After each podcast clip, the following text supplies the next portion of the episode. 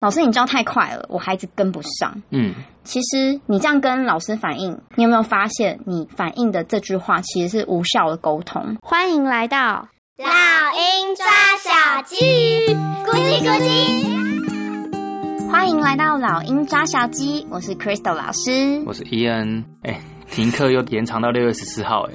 是我们真的是马上收到各方家长的一些哀嚎，还有老师们的哀嚎，不好意思。对对对对对。好啦，其实就是大家都非常的崩溃，嗯、家长的崩溃当然、就是、可以想象大家的眼神死。对，就是小孩要在家 多待两周，对啊，就是非常的崩溃。你们要用很多的活动啊，来填满这些时间，让小孩放电。对，那我们相信也会有很多小朋友在延长的这两周停课的日子中、嗯，一定会有一些线上课程的需求。是的，对。那因为其实已经经过一周，虽然大家已经有线上课程的经验，嗯，但是我们其实还是收到不少家长跟老师的一些反映，说线上学习大家遇到了好多状况跟问题，对，所以我们今天就想要来聊聊线上学习的部分，孩子跟家长到底要注意哪些事情，会让整个学习更有效率、更顺畅。对。那今天在开始分享我自己的想法，还有刚刚我讲到身边的案例之前，嗯，我想要先跟大家分享一下，我之前有看到亲子天下翻转教育有一篇文章，嗯，刚好就在讲这个话题，嗯，然后也刚好就是我今天想要分享的啦。对，那它的标题我先讲一下，叫做“在家远距上课”，嗯，家长和孩子应该要先学习的数位礼仪。哦，所以重点是数位礼仪？呃，这是其中一个。第二个重点就是家长和孩子都要学习。好，了解。好，所以我今天讲的东西，可能呃有部分会需要家长也要注意的部分。那嗯嗯嗯，前半段的话呢，我会引用一下他们文章里面提到的例子跟论点来做讨论，因为这就是刚好我想要讲的，就是刚好也被他们讲走了，所以我就觉得嗯，刚好大家一起来讨论，因为这些状况不论是在。台湾，或者是他那个文章有提到是美国的案例，其实大家都差不多有这些状况。对，那我们就一起来看大家到底有什么状况呢？嗯，毕竟是新式的东西，因为传统是在现场上课嘛，那现在是线上家教，是线上学习，嗯一对多多堆，一定有很多重要的东西需要大家去了解。是的，嗯、好，首先第一点呢，就是请家长不要随便的进入我们的数位教室，嗯，也不要随意的把孩子带走这个教室。好，嗯嗯、其实。在我们上一集三十二集，我们已经有稍微提到过，其实线上学习基本上你可能会要有一些事前准备，对，然后在过程中也会有一些要注意的事项。那第一点非常重要的就是，其实很多家长他们都会觉得说，他们有很多的义务或者是责任要陪伴孩子把这堂课变得更顺利，可是他们没有想到的是，其实他们的一些好心可能会不小心的把老师上课的节奏会打乱。而且，因为小孩子他们是一个非常容易被影响的生物，嗯，所以当你一个 小动作。你可能就会影响到所有的孩子，尤其是学校的上课，他们是一对多嘛，只有老师一个，但是小朋友的视窗是啪啪啪啪超多个，可能会有小朋友在看其他小朋友在干嘛，对，在看老师。对，所以其实大家都会非常好奇，哎、欸、哎、欸，那个谁谁你在干嘛？哎、欸，那个谁怎样？哎、欸，那个谁妈妈在后面吃苹果、欸？哎，对你那个，然后你在抱什么玩偶？你知道，所以大家的好奇心会把 attention，也就是注意力，从老师这边拉走。对，所以老师真的非常的辛苦。这样，这就是为什么。基本上只有小孩就已经非常的困难，那如果又再加入家长的角色，嗯，嗯，然后通常家长的话呢，就是可能大家又会更容易去注意到他，因为他可能音量会在拉大，或者是说。他可能会直接告诉老师说：“哎、欸，老师怎样怎样怎样。嗯”所以可能整个注意就被拉走了。所以这件事情其实家长们真的要注意一下。那我们就是像刚刚举一些例子好了，什么叫不要随便进入数位教室呢？好比孩子在这个环境上课，你不要从他的周围，就是 camera 镜头的附近，比如说突然走过去，对，或者是说这个环境中又有其他的声音，好比你自己的声音，或者是嗯狗狗的声音，你家小猫小狗，对。之类的，因为其实各种的状况都会把你自己的孩子，还有别的孩子的注意力全部都带走，嗯，所以这个是最好是上课的这段期间就让他待在一个独立的空间了。对，我们上一集其实也有提到，这个环境是非常重要的。嗯，再来的话呢，就是除了我们刚讲的部分，还有一些案例，就是家长会直接跟老师说，他的孩子已经睡着了，所以他帮孩子上课或者发问。这个我是觉得有点夸张。这边是 其实是家长在上课，而不是孩子在上课，这样子。就是不行，你应该要把孩子叫醒，好吗？对。就是你可以先带去旁边处理一下，很快的处理一下。对。好，再来第二个就是有些家长会帮忙管秩序，你知道，其实这都是好意，都是好意。对。对。可是他帮忙孩子管秩序，变成注意力就会在家长的身上。对。再来还有更好笑的。怎么了？什么意思？就是家长会问孩子说：“哎、欸，你要不要吃拔辣？” 啊。很想回答说，老师也想吃拔辣啦。对，我是直接饿了。呃，基本上在上课的时候，爸爸妈妈应该要做的事情是什么？除了第一个，不要进入那个镜头以外，嗯，不管是你的声音、你的身影、嗯、都不要。嗯嗯、第二个就是你不要当一个会干预孩子的其中一个因素。对。所以，如果你要在旁边看课，其实我觉得学校老师不太会有什么意见啦。嗯。你只要坐在旁边或是后面镜头以外的地方，嗯、然后不要出声，其实都非常的 OK。那重点还有一个就是不要干预到孩子的学习，嗯，因为这个学习应该是他跟老师之间互动一个很重要的一个时间点，对，对，所以要让他自己想办法去做这件事情，这其实也是他的课题啦。对，虽然有些家长可能会觉得说啊，我这边开静音，老师也听不到我这边在。跟他说什么啊？但是其实你这样就会影响孩子。你就想，孩子平常在学校上课的时候，会有妈妈在后面问说：“哎，你要不要吃芭辣吗？”一定不会有嘛，现场都不会有。那在家里，当然效果都可能会比较差的情况让你，但更不能去影响小朋友。其实讲真的，因为这个学习环境，坦白说，已经比较不是能够让孩子那么能够静下来的环境。对，除非你们家真的规划得非常好，那非常厉害，很棒。可是大部分可能没有办法，因为你的空间可能就这么小，你可能很难把玩具全部清出去或什么之类的。对对，所以就是基本上环境已经比平常上课环境扣分一点了。嗯，所以其他的我们就要尽量想办法让孩子感到是可以学习的一个情绪的环境。对那其实我觉得这个搬到平常的线下课程也很好理解。假设今天我们在现场上课，比如说上故事书绘本好了，嗯嗯、那如果爸爸妈妈一直在旁边跟他们讲话，嗯，或者是说对于他们的一个小反应就有就是很大的反应，对反应 就会说，哎、欸，你不可以这样，或者干嘛？那他们一定也会回应爸妈，或者是说他们一定也会有一些动作，比如说一直看着爸妈，嗯，就不会专心，你懂我意思吗？嗯，嗯所以。我觉得这个是线上学习，爸爸妈妈在课堂之前，你就应该要先跟孩子讲好，等一下上课的时候我们要注意什么事情。我虽然会在旁边听，但是你不准看我，你要专心在你的学习跟老师身上。对对，所以我觉得这个是在上课之前，爸爸妈妈就应该要跟孩子说好的。但是爸爸妈妈自己也要注意一下你们的部分。虽然你们可能是好心，但是这个情况比较不适合介入，或者是你可以课后你再跟老师讨论一下说，说啊，因为我孩子比较特别，怎么样？对，也就是说，家长应该在小朋友上课前，先跟小孩子沟通，说你等下上课要专心，是注意事项有什么，先注意好做好，然后帮小朋友把器材弄好之后，对，让小朋友准备好上课。当上课之后，家长最好是不要在旁边。那如果你在旁边也可以，但是你就不要影响小朋友的上课状况。顶多在小朋友睡着的时候，去把小朋友叫醒，或是让小朋友分心的时候，可能用一个 eyes contact。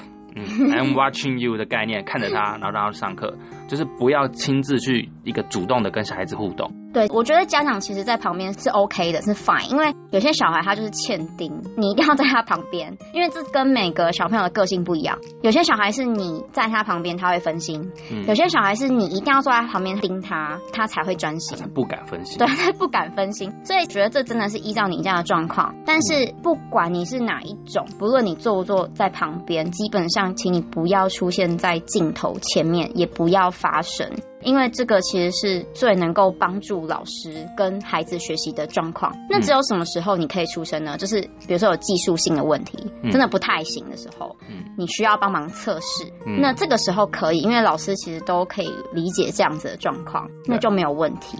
好，那我们噼里啪啦讲了那么多，那现在来说，小朋友到底需要什么样的数位礼仪来应付未来的情况呢？因为疫情已经是个长期抗战，对，至少到了二十四了。对，我们当然希望不要，希望可能长久以来都需要去了解如何去做个线上的学习。对，我觉得即使啊，不是这一次疫情这么严重，小朋友本来就应该可以学一些数位礼仪。你知道为什么吗？为什么？因为你看我们现在大人每天都在开会，对，你开会其实也是不是？就是类似这样子的礼仪，嗯嗯，对不对？嗯、你举例一下，大人开会其实需要注意什么样的会议礼仪吗？你至少要把人家话讲一个段落，然后再询问对方，嗯、不要动不动就打断别人。对，这是一个嘛？对啊，这是一个。再来就是说，你要发言，你一定会要举手啊，是你一定会举手，啊、懂吗？这是礼貌。然后再来就是开会的时候，你不会穿的乱七八糟吧？对啊。你不会抱着娃娃吧？对啊。你不会吃芭乐吧？你是不是很想要吃吧？你是不是肚子饿了？好，对了，老师想讲到芭乐，你讲了五六次。没有，因为我觉得这实在太搞笑。老师自己也很想吃这样。OK，对，OK。好，我们回过头来，其实刚刚我们提到的这一些礼仪都是要有的。那我们帮大家整理一下。其实已经有很多的学校老师都会发给家长一些通知或者是提醒，好比你可以维持学校的一些仪式感。嗯，这是我们上一集其实也提过。嗯，比如说你先把自己梳洗好，你吃好早餐，然后像我刚刚讲的，你不要穿睡衣，因为睡衣你就是没有学习的感觉。你可以穿着整齐，也不用穿校服啊。就至少把睡衣换掉，然后稍微一个对，我们说至少是开始，对，一个开始的感觉，对，有学习的感觉。OK，然后请你不要在家里随便的走来走去，除了学生本人，学生的家人也是，不要在镜头的后面对。走来走去，或者是吃东西，因为不管是学生本人或者是你的家人吃东西，嗯，其实都会影响到对方，而且对于老师或者是其他学生，其实也都不，不尊重，对，不尊重。那时间也要先确定几点上课，那就要事前可能十分钟、十五分钟先准备好，不要上课。好一些对你的视讯的东西。对，视讯一定要打开，不要一打开的时候你就啊、呃、还在打呵欠啊、想睡啊什么的，因为这样子的孩子状况可能进入就比较慢。对，那我觉得爸爸妈妈也可以教他们，因为有些小孩可能不是那么常会用电脑去视讯，可能就第一次，真的第一次。呃，你可以教他们镜头是哪里，嗯，OK，嗯嗯，然后你不发言的时候应该要关掉，因为不然你知道一个班很多学生 很可，怕，很可怕。然后你要发言之前，就是我们刚刚讲的要举手，嗯，对不对？嗯嗯。嗯，好，以免每个人一句就很可怕，大家都听不到对方在讲什么，然后老师就要用好大，很可怕。对啊，对啊，那不过我觉得这个可能也跟你的课程是什么有关，嗯，因为如果我如果今天是用白板上课的，那小朋友举手或者在聊天室里面打说老师我有问题，老师看得到，嗯。可是如果今天上的是体育课，老师站在呃可能离镜头一公尺以外的地方，那其实小朋友举手我是看不到的。那这个时候呢，我觉得小朋友可以取消静音，嗯、但是要先说老师我有问题，我可以发言吗？让老师来。对，你要等老师 cue 你。对，等老师 cue 你。而且反正这就是礼貌，这其实跟发言。举手是一样的道理，对，所以这个就是我觉得可能孩子还不是太有经验，那我觉得妈妈爸爸一定要教他们这个礼貌。对，事前就先跟小朋友讲好。没错，你知道我之前有我的老师朋友们，他们说小朋友就是坚持不管麦克风，然后他最后就直接下最后通牒说：“哎、欸，你不关麦克风，我就直接把你踢掉哦。”然后就你直接等结束过来看录影，你就没有办法参与我们的教学。嗯、他吓到马上关掉。就是一定要老师下最后通牒，所以小朋友就很皮，一直打开就对了。对对对，OK。反正就是大家的案例啦。那其实讲真的，因为你学校课程搬到线上，老师在管个秩序，然后瞧一下什么视讯软体的东西，你知道总共也才四十分钟，小朋友又很容易分心。对。那如果老师要一直去管秩序啊，管谁在走来走去吃东西，真的很难上课。真的很难上课。当然。不同年级会有不同的方式，有些年级可能五六年级比较成熟，那会比较简单。但年纪比较小的小朋友的时候，可能家长就需要在事前先沟通一下。是，对啊。年纪比较小的，可能一开始真的需要你的陪伴，就是你在旁边。那只是刚刚讲好的规矩，你要先跟他沟通过就是了。对对。好，在第三点，我想要讲的就是刚刚已经讲了，这是礼仪的问题嘛。那第三点，我想要讲的是，你上课前你要准备好的东西，请你一定要准备。准备好，嗯，例如你要上厕所，对，或者是你上课前你会用到什么东西，嗯，比如说文具，嗯嗯，课本等等，嗯嗯。嗯，这一点大家可能会觉得我在讲废话，就是为什么要讲这个？哎、欸，可是你知道吗？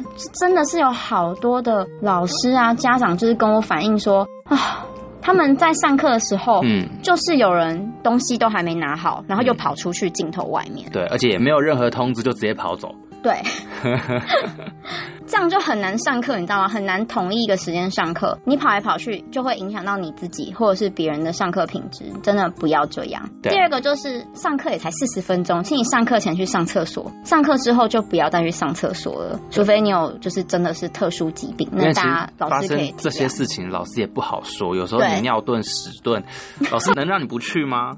老师不会不让你去，但是你那一段你就是只能 let it go，你真的就会放掉了。对对对，你就真的是自己回去听录音。对啊，所以我觉得这个是上课前大家一定要跟孩子沟通好的。对，基本上这其实也算是上课礼仪的其中一种。嗯，嗯，那为什么我要特别讲这个的原因，就是因为其实我们很多线下课、实体课也是发生一模一样的状况。嗯，不管是在补习班啊、家教啊，嗯、都一样。嗯嗯，就是很多人都是上课前才开始准备，或者说你上课已经被提醒。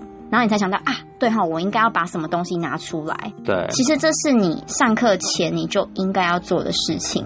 对，所以这件事情，我觉得爸爸妈妈还是要再提醒他们，就是提醒他们说，这本来就是他们该做的事情，不管今天是不是线上学习，都是这样。嗯嗯嗯。嗯在第四点呢，我觉得这点比较特别一点，我不确定大家有没有办法做到。我会建议大家可以另外。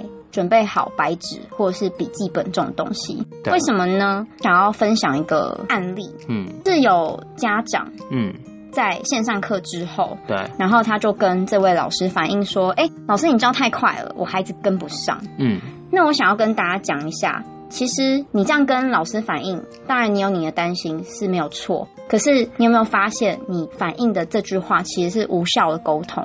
无效的沟通为什么？对，为什么我这样说？因为你留了这句话给老师，嗯、老师可能想要帮你，但他很难快速又有效率的去帮到你的孩子。对，因为你没有告诉他到底是哪边，我哪里教太快了。对。对，所以这件事情我觉得非常的重要。我觉得这件事情，不管是家长或者是老师之间，你们不要再有一个 misunderstanding，说你这样讲什么意思？是一个误解、沟通落差。对，其实我觉得只要换一个方式，就可以帮助到彼此。所以这件事情该怎么做，就是做笔记。好，那可是再来，这就是他困难的地方了。嗯，第一个，如果你真的觉得老师教太快，最简单的方式，我们可以在课堂上提出。嗯，刚刚讲到的，你可以。可以用举手发言，嗯，或者是说你可以开麦克风跟老师讲，等老师讲一个段落的时候，你直接打断老师。对。可是问题是这件事情是孩子自己要做，对，而不是，家长哦。嗯、所以呢，这件事情对孩子来说，如果他是中低年级，是不是非常的困难？因为他可能不知道自己的问题在哪，right？所以这是一个困难点。我觉得这件事情其实是要想办法训练，嗯嗯。如果可以的话。你请孩子准备一张白纸，他哪里听不懂的时候，他自己做一个笔记，很关键的关键字就可以了。嗯嗯。那这是其中一个方式。对。那我觉得这件事情可能对有些有经验的孩子来说比较，比较容易，对，才可以办到。如果他没有经验的话，第一次、第二次，你要就是请他做这样的事情，讲真的非常困难，尤其是年纪又小，对，尤其是中低年级，真的非常的困难。对啊。所以这件事情要怎么解套？如果说中低年级，我刚刚讲了嘛，嗯、我会建议家长有时间的话，你可以陪在孩子旁边。对，很抱歉，这个笔记就变成是你要做。那家长要怎么做笔记呢？我可以教大家，就是老师的每个段落一样，你可以关键字写下来就好。嗯，例子如果你记不起来，你也可以写一些关键字就好。嗯，然后呢，你也不确定你的孩子，因为你不能打断他嘛，你不能在课堂。中间问他说：“老师这样讲，你懂吗？”不可以，所以你一定是做完这些笔记之后，下课之后，你再反问你的孩子：“刚刚老师讲这些例子，你懂吗？”对，所以你可能变成要用这样子的方式去反问你的孩子说：“刚刚这堂课你有没有哪里不懂的？”，如果你真的不懂，我才能够帮你问老师。那如果你懂，当然就非常好，我们也不用特别去就是问老师了。对，那当然这件事情没有这么容易，也不是每个爸爸妈妈都有时间去做这件事情。对，没错。那是有，当然更好。那没有的话，可以跟小朋友稍微讲一下做笔记的重要性。对，问问老师问题的重要性。那有些老师可能在上课的时候，他会去做一个突袭发问，那或许也可以达到一些效果，就是确认哪些小朋友他可能不懂，那他可以马上问出来，或者是去提醒其他小朋友要注意听哦，不要放空，因为我会发问哦。对，但还是无可避免，有些小朋友会真的就是不懂就放掉。嗯，对，所以回过头来。Crystal 老师刚刚讲的做笔记这件事情，其实还是很重要的。对，那如果老师讲的其实也蛮快的，你可能没办法很快的写下来，对不对？嗯。所以基本上课本一定还是要放在旁边的。如果你真的来不及写，你可以直接在那个部分打个星星圈起来，对，之类的都可以。对，等到事后你再访问孩子说：“哎，这个部分刚老师举的例子，你听得懂吗？”嗯嗯，这样子的方式也许也都是可以的。所以我觉得，不论是准备白纸笔记本，或者是直接画课本等等，我觉得你们都是要去找到你们最适合的方式。嗯嗯，对，所以一样就是看你孩子到底会不会有这样的困扰啦。嗯，如果你孩子有这样子的困扰，这一点你才需要特别的注意。如果没有的话，嗯，perfect，那其实这一点你就不太需要这么的注意。那在第五点呢，就是我们上完线上课之后，我们要注意什么事情？是马上要注意的东西。对，第一个就是刚刚我们第四点提到的，就是有效的发问，对，有效的沟通跟老师之间的。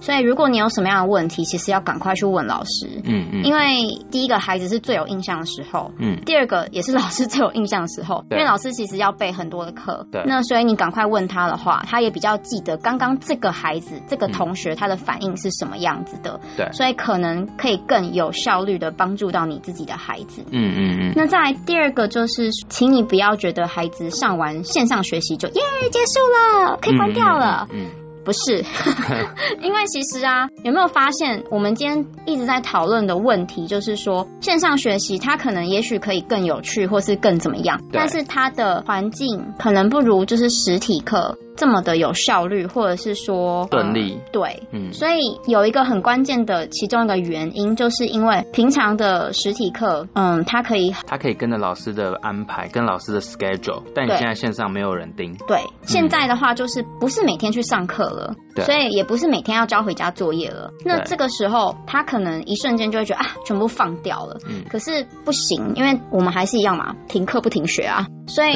这个时候家长你们的角色就非常的重要，京剧，你们要对，你们要帮他安排他的读书 schedule。就像我们上一集三十二集其实有提到，防疫假不是真的在放假嘛？对对，所以其实你们更努力的去学习，因为旁边没有老师可以及时的去盯你们，去帮助你们。嗯，对。那这个时候，这个责任跟义务可能就变成在家长身上了。对。所以家长虽然很累、很辛苦，没有办法，但是这件事情你们一定要转达给孩子，我们还是不能够停止学习。那再来就是说，因为孩子他们其实没有遇过这样子的情况，说他要突然自己去安排自己的 schedule，他可能不知道怎么去安排什么时间要复习什么，嗯，然后要怎么复习，怎么去看那个线上的影片，嗯，等等的，所以这个时候就会很需要你们的帮忙，还有你们的态度，这件事情也是非常的重要。如果你们觉得啊没关系啦，反正就是两周之后我们又在开学了，到时候你不会，你再问老师就好。Oh no，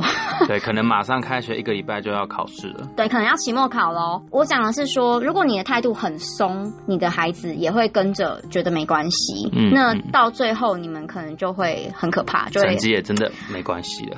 对，就真的是 let it go 了，很可怕。对对，那如果真的不知道要怎么排时间，其实我觉得时间这件事情是可以请教老师，或是跟着以前的上课课表来做一个参考的。这个我们上一集其实也有提到，如果你上一集没有听到的话，你可以回去听三十二集。嗯嗯，那重点就像 Crystal 老师说的，家长的态度很重要。嗯、Yeah, it really matters.、嗯、OK. 最后呢，第六点我想要跟大家讲的是，线上课，嗯，比起实体课更需要复习跟预习。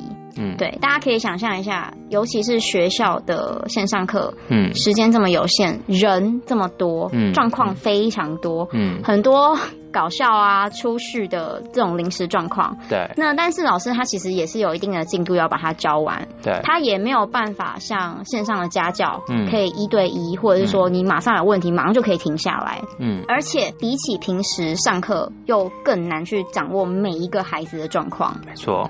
所以基本上老师很难去照顾所有的孩子。对。那我们刚刚已经讲了这么多的案例。比较关键的点就是，我觉得家长你们真的要跟小朋友想想看，这个部分你们要怎么样可以去补强，一起去克服。对，那我刚刚有提到，所以复习跟预习就很重要。你想想看，如果今天你先预习了老师要上课的东西，老师在讲的时候，你是不是可以比较容易的进入状况？对。再来第二个，如果你有认真的去复习的话，你就会发现刚刚老师讲的东西，你可能哪里真的不清楚。嗯。那即使你没有好好的做好笔记，你是不是大概也知道自己可能会有什么样的问题。没错。所以我觉得，当然这个状况还是都因人而异。嗯，嗯，我觉得如果你事后想要再去咨询老师的建议，当然也都是非常 OK 的。只是说，如果你有先做好预习跟复习，你的问题可能会比较少一点点。嗯嗯，小朋友会更知道说自己哪边需要问老师的。对，也比较安心。对啊，也比较安心。对，那最后我想要补充一点，就是 Crystal 老师他讲，其实比较 focus 在。儿童小朋友可能小学，那因为有些爸爸妈妈可能他的印象是说，哎、欸，我以前高中上课的时候，老师都写板书，大家都很安静在上课啊，老师教什么都教什么。那或是你到补习班去上一些线上课程，因为补习班有时候如果我缺课，我是不是就直接去什么电脑教室看录影带上课？嗯、那个完全就是非常安静，也没有任何互动。那你会觉得这样很简单，但重点是你已经是高中生，或你已经是大学生。但是今天如果你的孩子还是小朋友，还是国小生，是那就会需要家长去陪伴，去了解说他的学习状况。嗯，尤其是国小这个阶段，其实家长陪伴真的非常重要。我们讲过很多次了啦，其实也不是只有线上课程，真的没错。所以孩子非常的需要你们，嗯，加油加油！还有两周，大家一起加油吧。没错。好，那么今天的节目就到这边喽。I'll see you soon。拜拜拜。今天的节目就到这里，谢谢你的收听。我是 Crystal 老师。如果你喜欢我们的节目，请订阅《老鹰抓小鸡》，下一集就会自动送给你哦。不论是在 Apple Podcast、Spotify 或是 YouTube 的其他平台听到我们的节目，欢迎给我们五颗星，并留言给我们鼓励。花一点时间订阅及分享给你身边可能会有兴趣的朋友、家长或老师，让更多人一起讨论这个议题哦。如果你有任何建议、想法，或有其他想听的主题，欢迎在 YouTube、Facebook、Instagram 搜寻“老鹰抓小鸡”，鹰是英文的鹰，欢迎留言给我哦。I'll see you soon.